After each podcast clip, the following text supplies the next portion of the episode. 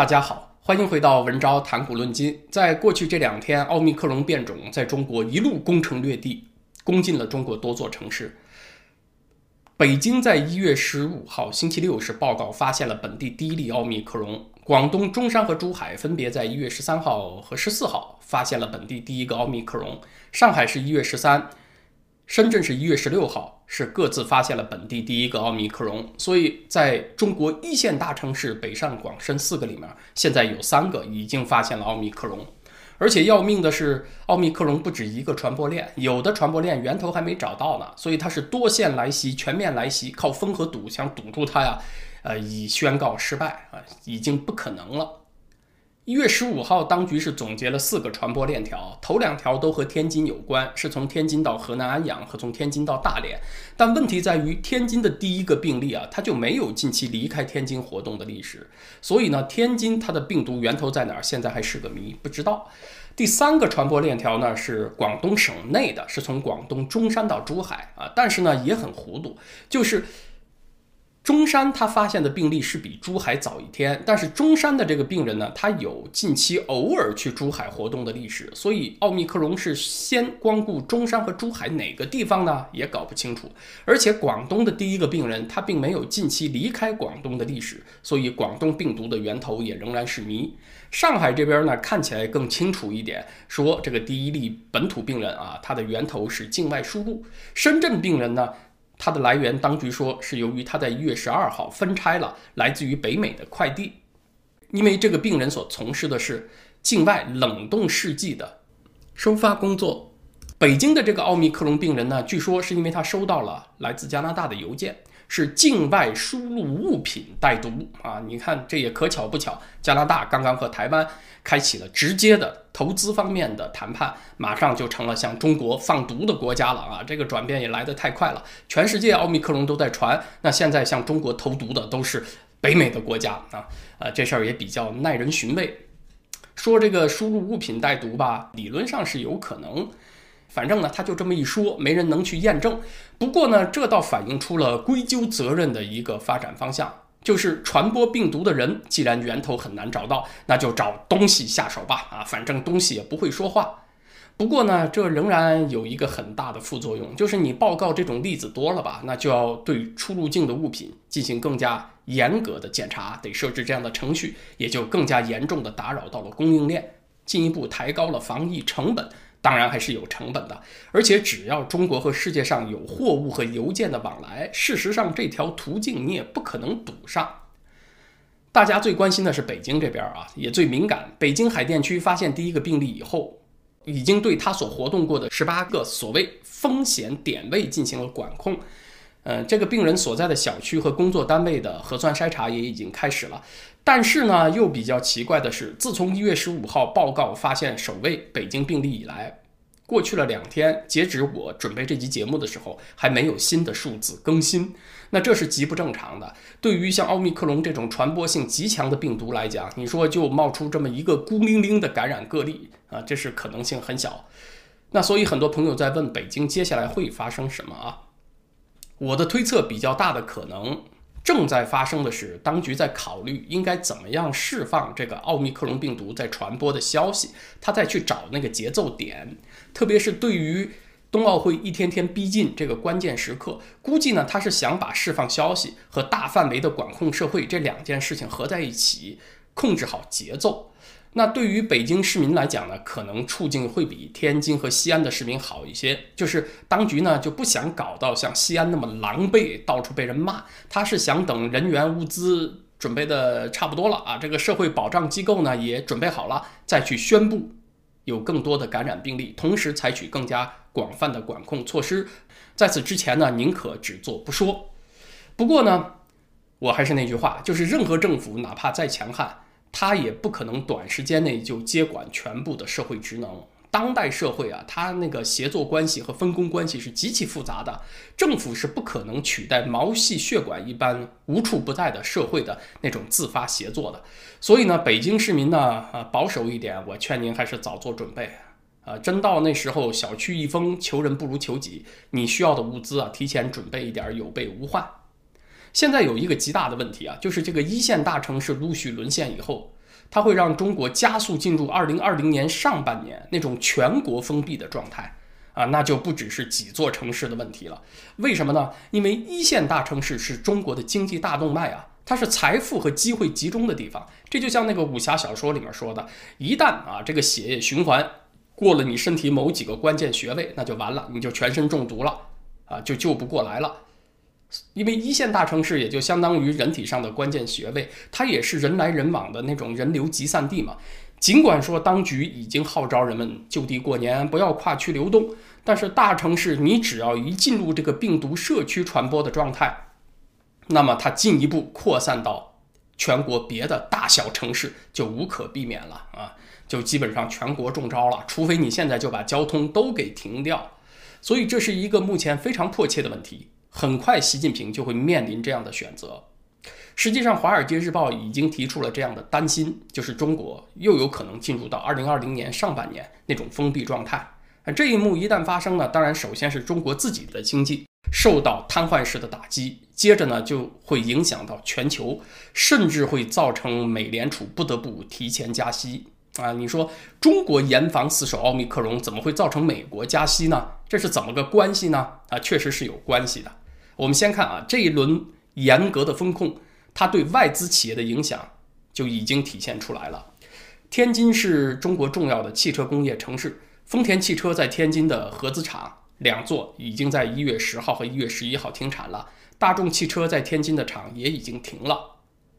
韩国三星在西安那边一个工厂也已经停产了，同时给耐克、阿迪达斯这些国际品牌供货的中国厂商也断货了。啊，这是断货和停产。同时，货运的效率也受到了很大的影响。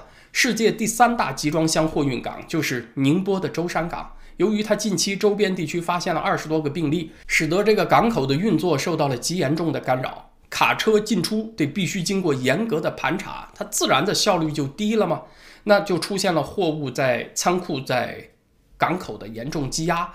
中国这边慢下来，那欧美从中国收货当然也就慢了。也就加剧了欧美的商品短缺，进一步推高了物价。目前美国这个涨价呀，是多重因素叠加造成的。首先是由于防疫的需要，产能供应链被掐住了，再加上美联储超发货币大放水，那几重原因呢，物价就在往上涨。美国去年十二月份的 CPI 比二零二零年同期创增长了百分之七，创了纪录。中国这边进入一月份继续掐住产能和供应链，美国的物价当然还有上涨的压力呢。这也就逼着美联储尽早加息了嘛，它是这么来的。加息这个动作，它不解决产能和流通问题，但是呢，它能够收缩流动性，它也能够起到抑制物价上涨的作用。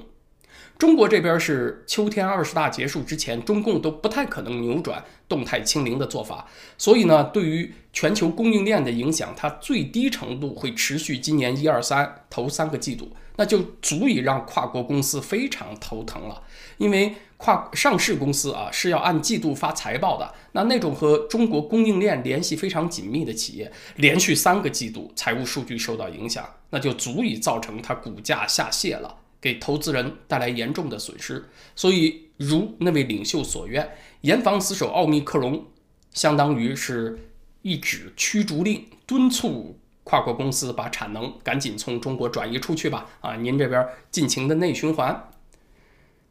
这个国际供应链的脱钩啊，是会造成美国人的物价再上涨一阵子，是会让小粉红们高兴啊。你看，我们有给美国人制造痛苦的能力啊。可是更大的痛苦、更直接的损失，还是由中国人自己来承担的。有一个新的数据，就是深圳的房租价格，二零二一年比起二零二零年又跌了百分之五点五，回到了二零一七年的水平。这还是没有扣除通货膨胀的因素，真实的价格其实下跌的会更多。从二零一八年开始，深圳的房租就在走低，但是二零二一年号称在二零二零年啊那个收缩的基础上有个所谓报复性反弹嘛，经济增长了百分之八点几。但是你看，作为中国经济龙头的深圳市，它的房租还是没有扭转下跌的趋势，这也就说明整体上经济啊还是在深度冷却的。房租这个东西，它主要是由供需关系来决定的。呃，房租持续下跌，没别的说，它就是这个需求疲软的体现，就是人们收入下降的体现。我付不起更多的房租了啊，房东你给我减一点吧。在中国呢，虽然说这个房租市场也有一定的泡沫，有一些租房公司一下收购很多房源去抬高租房价格，但是它的泡沫远远没有房价来的那么多。它主要还是个供需关系的体现。嗯，在没有这个政府的政策法律出台，一下子让这个房源供给变少的情况下，房租下降嘛，当然就是经济变差嘛，人们的收入下降。不管对于商业地产还是对于住宅来讲，都是这样啊。所以这是严防死守奥密克戎带来的第一个效果，给跨国公司、给中国人自己都带来严重的伤害啊。那跨国公司还必须面对一个他们过去忽略了的问题，就是中国的运作，它越来越朝那种非理性、丧失可以预测性的方向发展。可预计性这一点非常重要，你甚至可以说它是资本主义的基础，因为资本主义就是建立在这样一个观念之上：人是经纪人啊，大家是理智的，是讲道理的，是依据那个收益成本原则来做算计的。这个生意我能赚我才投啊，这个风险太大，我可能亏我就不投。同样赚钱的事儿，我又要测算短期和长期的回报。我们是拿数据、拿业绩说话，大家才可以沟通。社会各个层面都是这么交流的。你如果要抱怨政府某项税收不合理，你找人示威抗议，它起一定作用。但是另外一条路也一定要走。就是得去找市场调研公司写报告啊，说政府这项税收会导致多少人失业，导致商品价格高出去多少多少，对消费者不公，同时又压制了我们行业的技术升级，因为我们赚钱少了，更少的钱能够投入研发，造成我们的技术落后外国了，巴拉巴拉说一大堆啊。政府一看，嗯，你说的也挺有道理，有事实有数据，那我就调整政策呗啊，都得这么来。那什么叫非理性决策呢？就是什么报告数据你都别给我啊！你给我我也扔废纸篓。我干嘛呢？我去卜一卦，这一卦吉我就做啊，凶我就不做啊，那就完蛋了。商人是用数字说话的，你这是看卦象的，那商人就没有办法跟你打交道，因为吉不吉它完全不可预期啊。不可预期性越强的东西，也就被认为风险更大，就会抑制投资欲望。而在中国，目前就是这个状况啊。虽然不是卜卦，但是那结果也差不了多少。它表现出来呢，就是党和领袖对于政治安全的那个。那个执念啊，它和实际的国家利益产生严重的错位。但是你说政治安全不安全吧？它是个感觉。但是国家实际利益的损失那是实实在在的。要从就业、民生这些实际的指标出发，当然是放弃动态清零为好。这也符合跨国公司的利益，我们就不用关厂了。可是呢，为了那个冬奥会顺利召开，二十大安全召开，就必须得清零。你说这个冬奥会就算开成了？它对于共产党又有多大的实际价值呢？啊，其实也说不清，就是个感觉。而且一旦这个执念进入了心里吧，就完全没得商量，啊，就得把清零一路走到底。它是没有通融、没有弹性的。在放弃清零这个事情上啊，其实本来也可以有弹性的去做，你不一步到位、全国一刀切的放弃也行。但是呢，你得有个尝试，像去年。江西有一个教师就在今日头条一篇文章下面留言说：“可不可以在扬州这个地方试一试放松管控，试着和病毒共存，作为试点经验，留给以后别的地方借鉴啊？啊，你看人家这个意见提的是很中肯啊，也很理智的。结果你猜怎么着？这个发帖的人不仅自己删帖道歉，还真的被拘留了十五天，说你这个言论造成了严重社会不良后果。”反而是他拘留的这个行动造成了严重社会不良影响啊！我认为是这样。那你说这算不算很病态的执着啊？啊，这个抗议精神，这不叫精神，这叫精神病啊！啊，但是你别真以为靠卜卦决定国家大事就那么的荒谬，因为在那个时代，人们也有很多为他辩解之词呢。人们的头脑当中，当时也有很多把卜卦合理化的理由呢。举个例子说啊。罗马共和国就是一个宗教仪式无处不在的社会。每次出兵打仗之前，那一定得是卜卦的。如果卜卦得不到吉兆，那就是绝不会出兵的。怎么卜呢？他是通过神殿里的鸡啄食的动作来判断吉凶。但是就这么坚持卜卦这一点啊，你要说他这个原则坚持之强呢，和那个清零政策也差不了多少。尽管是这样，但是罗马军队还真的是打胜仗的时候多。但是你说每次卜卦那个鸡都会给他想要的预兆吗？其实也不是的，这里就是有窍门的啦。就是罗马元老院每次特别想促成出兵的时候呢，他就会先和神殿的祭司啊商量好，把鸡先饿两天。那占卜的那天呢，你把食撒在哪儿，鸡都会扑过去吃。老百姓一看啊，这就是我们要的吉兆啊，可以放心出兵了。但是你觉得这是闹剧吗？错了，这其实是智慧，是罗马真正强大的原因。因为所有繁荣的社会，它都要在理智的算计和信仰的原则之间达成平衡。理智的算计呢，罗马元老院的精英认为啊，这仗实在该该打。但是呢，要坚持罗马的传统，就是必须求神问卜才能出兵。可是你这一卜卦就不好预期了，那谁能保证那只鸡当时是啥动作、啥反应呢？所以这个时候就得去和祭司商量商量，把鸡多饿两天，增加卜卦这一关通关的把握。要是本来在元老院争论就很大，分歧很大。那最后卜卦呢，它就成了一种消弭分歧的手段。那行，咱谁也不争了，咱卜一卦，是不是看神意做什么样的回答？那我们就都听神的吧。啊，那咱们就别折腾那只鸡了，就让它正常反应，那大伙不就服气了吗？而且你说有一些这个背后的小窍门、小手段吧，罗马的市民呢？也有包容的雅量啊！如果这一仗真不该打，你就算把鸡多饿一两天，那那鸡到时候可能还是在神医的安排下不去吃食，对不对？啊，它还是有这种可能的。所以你看，社会各方它都有个弹性，有个通融，它都不那么轴。所谓信仰呢，倒不一定指的都是对神的信仰，就是说你对一件事情啊特别坚信，但实际上呢缺少充分的理由让别人接受，这就算是一种直信了啊。有可能你坚持是对的，但也有可能是错的，各方就得有个通融。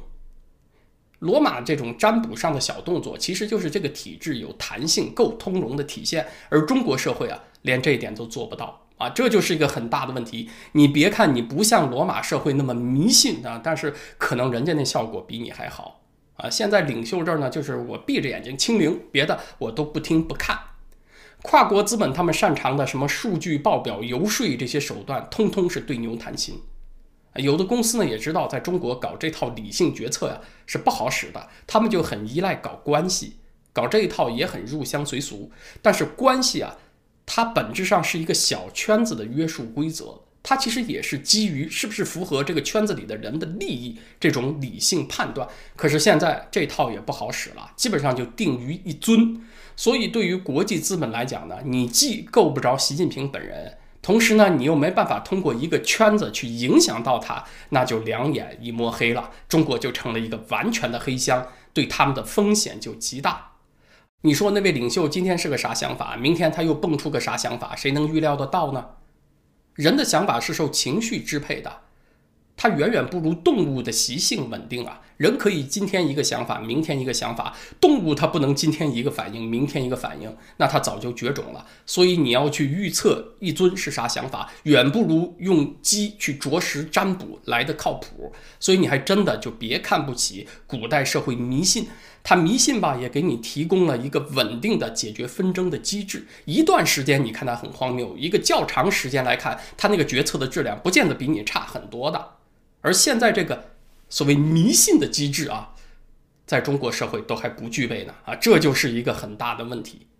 它是一个完全不讲道理的社会。那你说国际资本你和它绑定，你不是自己找亏吗？那么今年随着时间的推移，冬奥会、二十大一个个敏感日期的临近，更多的地方采取铁腕手段防控奥密克戎的扩散，那相应的中国更加彻底的和国际供应链脱钩。它也就不可避免要发生了。那么好，今天的时事话题呢，咱们就聊到这儿啊。希望大家在这段乱世多注意、多保重。明天星期二，我需要准备咱们另外一个那个开想象力的频道“文昭思绪飞扬”的内容，在“文昭谈古论今”这个 YouTube 频道呢，咱们就是星期三再见。谢谢大家。